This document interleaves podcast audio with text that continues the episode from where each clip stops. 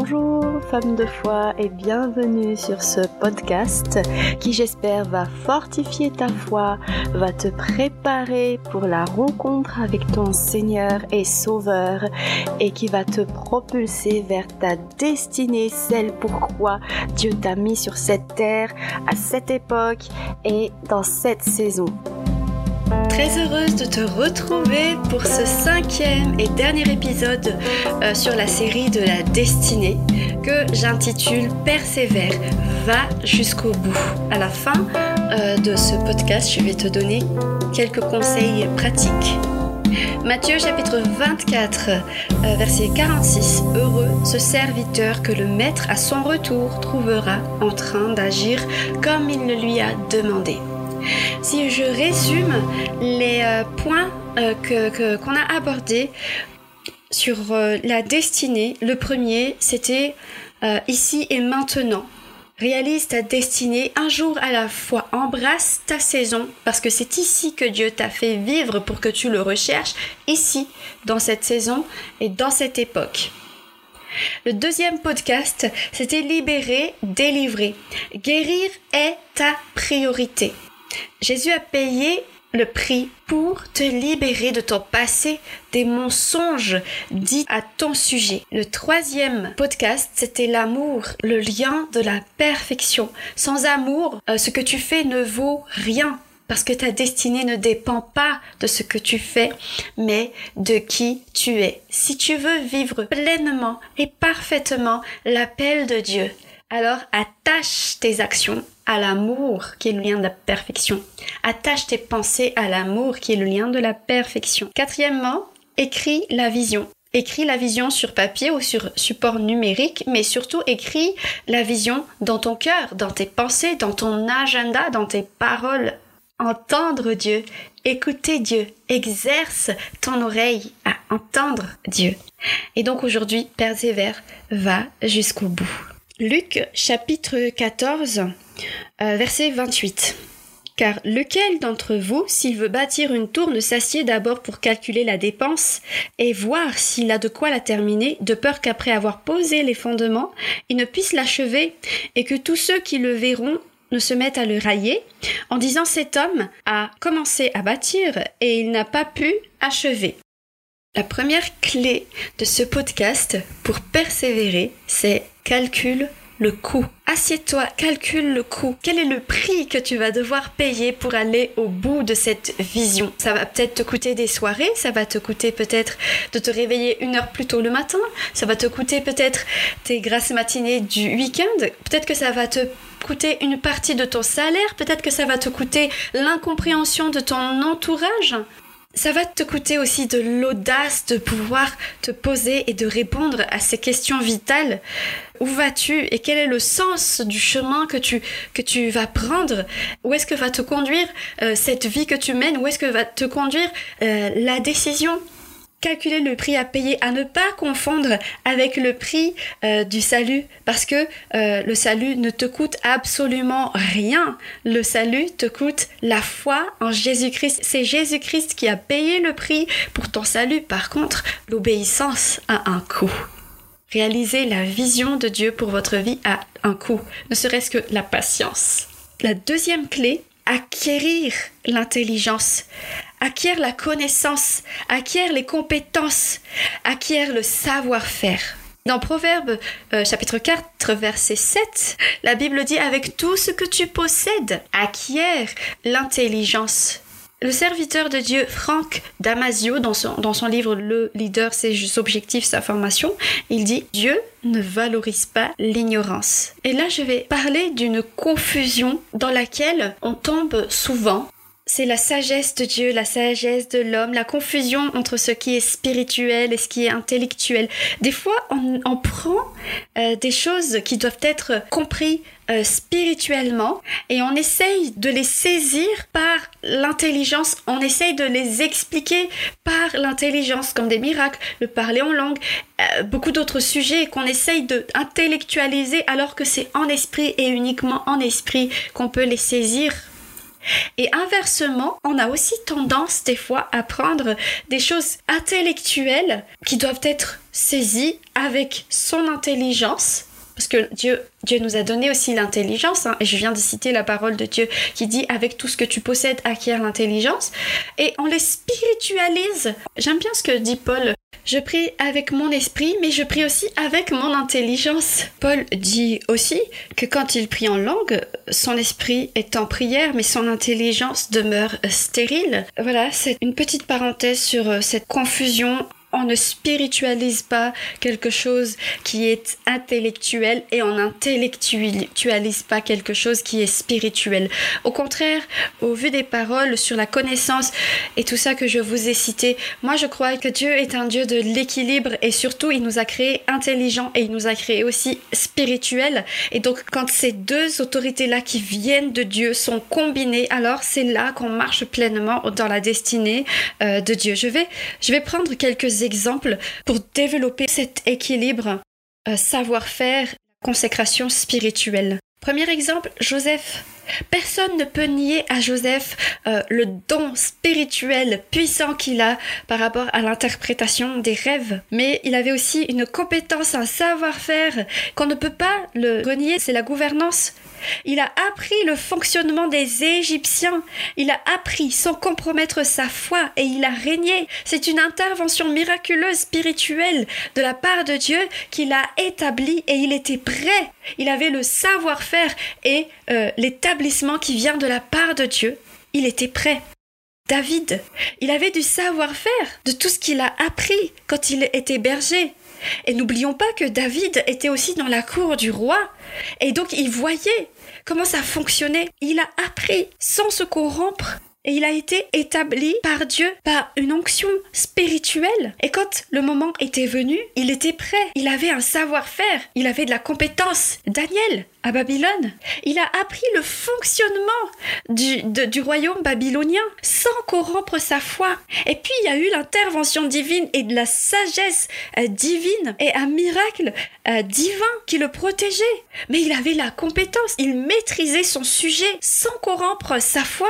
Mardoché, l'oncle d'Esther et Esther elle-même? Mardoché était un fonctionnaire dans ce pays qui n'était pas euh, Israël, hein, je le rappelle. Il connaissait le fonctionnement de la cour sans compromettre sa foi. Ils ont appris, ils étaient prêts, mais ils ont vécu l'intervention aussi miraculeuse de Dieu, une intervention spirituelle. Il y a cette combinaison puissante de la connaissance, du savoir-faire et de l'onction de Dieu, de la consécration euh, dans le Seigneur. L'un ne doit pas aller au détriment de l'autre. La foi sans les actes, elle est morte. Donc ce deuxième point, apprends, maîtrise le domaine dans lequel Dieu t'appelle à œuvrer. Surtout quand personne ne te voit. Tu peux lire des ouvrages sur l'éducation des enfants, par exemple, te renseigner sur, sur le domaine. Garde ce qui est bon sans compromettre ta foi. Dans cette persévérance, que Dieu te trouve en train d'accomplir la vision quand il va revenir. Parce que Jésus va revenir, mais vraiment bientôt et qu'il te trouve juste en train d'accomplir ce qu'il te demande de faire. Heureux ce serviteur que le maître à son retour trouvera en train d'agir comme il le lui a euh, demandé. Que le serviteur fidèle et prudent que le maître a établi sur ses domestiques pour leur donner la nourriture au temps convenable, heureux sera le serviteur que le maître à son arrivée trouvera agissant ainsi. En vérité, je vous le déclare, il l'établira sur tous ses biens. Si au contraire c'est un mauvais serviteur qui dise en son cœur mon maître tarde à venir, et qu'il se mette à battre ses compagnons de service, à manger à boire avec des ivrognes, le maître de ce serviteur arrivera le jour où il ne s'y attend pas, et à une heure qu'il ignore, et il la serrera de coups de fouet, et il lui donnera son lot avec les hypocrites. C'est là qu'il y aura des pleurs et des grincements dedans. Ça se passe de commentaires. Juste que le Seigneur te trouve en train de faire ce qu'il te demande de faire. Ne regarde pas aux autres, ne passe pas ton temps à critiquer les autres, à envier les autres, que le maître te trouve euh, dans la foi quand il reviendra. Alors j'en viens aux outils euh, pratiques par rapport à, la destinée en général, à ta destinée, et donc surtout euh, dans cette persévérance d'aller euh, jusqu'au bout. Euh, c'est bon d'avoir des outils. Hein. Dans ce podcast, nous avons compris que nous avons besoin euh, d'acquérir des connaissances, des savoir-faire. Donc, je vais te donner trois conseils pratiques, trois outils. je vais te donner le conseil le plus important à la fin. Le premier, ça va être un podcast. Je pourrais te conseiller beaucoup de podcasts comme Luc Dumont, Sandra Duby. Mais aujourd'hui, j'aimerais te conseiller le podcast Et si on avançait? Avec euh, euh, Marielle, coach en organisation. En tout cas, moi, écouter ces podcasts m'ont aidé. Et l'un des fruits est le podcast Femme de foi. Même si le Seigneur m'a mis à cœur de prêcher, ces outils simples m'ont permis de passer à l'acte. Au fait, moi, avant, l'organisation était un poids. Je me mettais une pression sur l'organisation, euh, ce qui était absolument pas efficace parce que au lieu de me libérer, mon organisation avant était contraignant et en écoutant les podcasts de Et si on avançait, euh, au fait, ça m'a, ça m'a donné des clés pour être euh, juste efficace et merci Seigneur pour ça.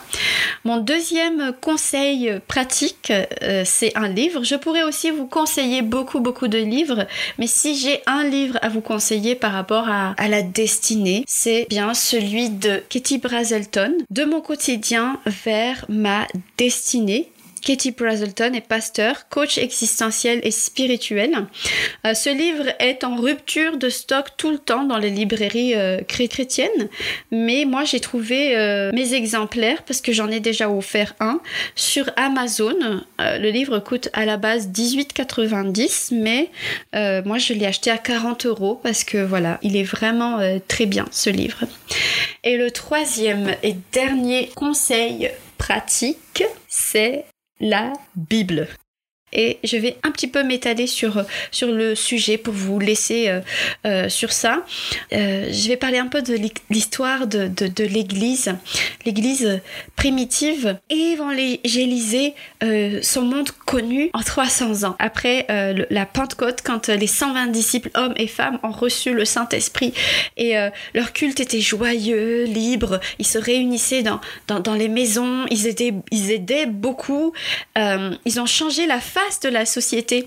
Les gens devenaient bons les uns envers les autres. Ils travaillaient, ils avaient des fermes, des, cultures, euh, et euh, il y avait beaucoup de miracles, il y avait de, beaucoup de guérisons, il y avait beaucoup de résurrections de morts euh, au milieu d'eux. Et bien évidemment, ils étaient beaucoup persécutés par les autorités en place, religieuses et politiques. Mais plus cette église primitive était persécutée, plus elle grandissait en nombre et leur territoire s'élargissait.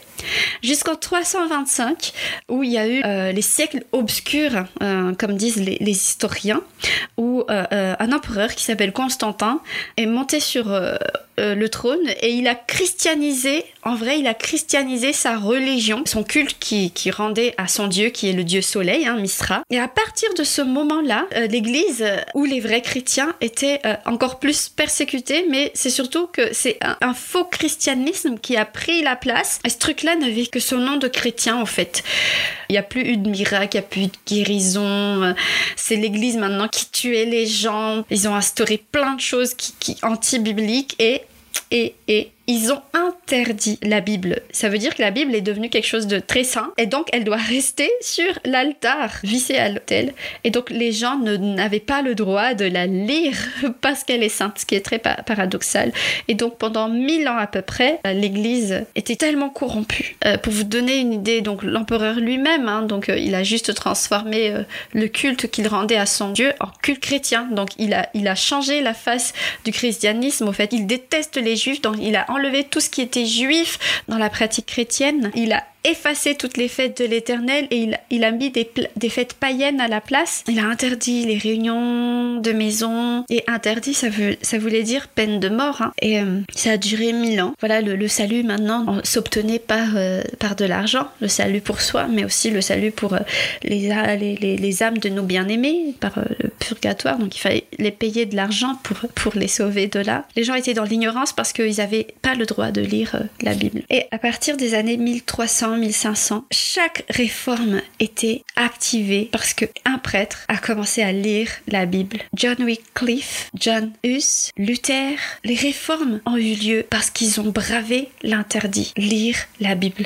John Wycliffe a traduit euh, la Bible en anglais alors que c'était interdit parce qu'il fallait pas que la Bible soit traduite en, en une langue que les gens, les simples gens pouvaient comprendre. Euh, Jean, Hus a, Jean Hus a lu la Bible et donc il a commencé à enseigner la parole. Ils ont tous payé de leur vie, hein, ces gens-là, hein, parce qu'ils ont commencé à lire la Bible. Luther, Luther aussi devait mourir, mais un roi l'a kidnappé euh, parce qu'il a lu les 95 thèses qu'il a publiées pour dénoncer au fait les pratiques anti-bibliques de l'Église de l'époque. Ce roi l'a kidnappé pour traduire la Bible en allemand. Zinzendorf, John Wesley, Jonathan Edwards, William Seymour, tous ces réveils et la restauration de la vie de l'Église, de la vie de l'esprit dans l'Église sont partis de la lecture, de la simple lecture euh, de la Bible. Si je ne me trompe pas, c'était William Seymour, alors qu'il était en train de lire comme ça euh, euh, sa Bible comme d'habitude, il entend un grand boom. En fait, les gens, ils, ils tombaient parce qu'il y avait l'onction de l'esprit qui est tombée sur eux sortir de euh, ces siècles d'ignorance de, de, de, la parole de Dieu, de la mort carrément de l'Église, hein, de, de, ces siècles obscurs parce qu'il n'y avait plus la vie de l'esprit. À chaque fois, c'était parce que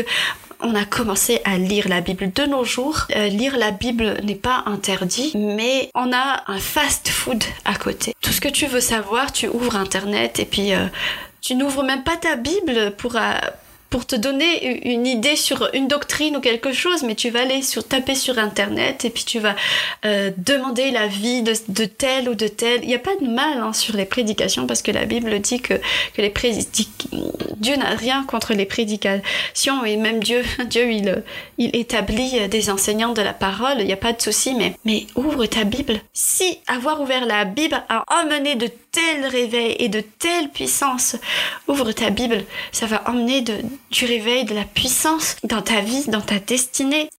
Je vous donne mes trois façons que je fais moi pour euh, lire la Bible. Euh, ma première façon, c'est de lire la Bible comme un livre, c'est-à-dire que je mange les chapitres, je lis, je lis comme ça. Ma deuxième façon, c'est d'étudier la Bible où je prends le temps. C'est un sujet que le Seigneur me, me, met à cœur, qui me touche. Je prends le temps d'étudier. Je prends euh, ma Bible, quelques euh, deux, trois, quatre versions, étudier, faire des recherches, mais vraiment étudier. Et euh, une troisième façon aussi que je fais beaucoup, c'est la méditation de la parole. C'est-à-dire que je prends un passage et je mange chaque mot je m'imprègne de chaque mot, que chaque mot puisse me parler par l'Esprit de Dieu qui habite en moi. Voilà.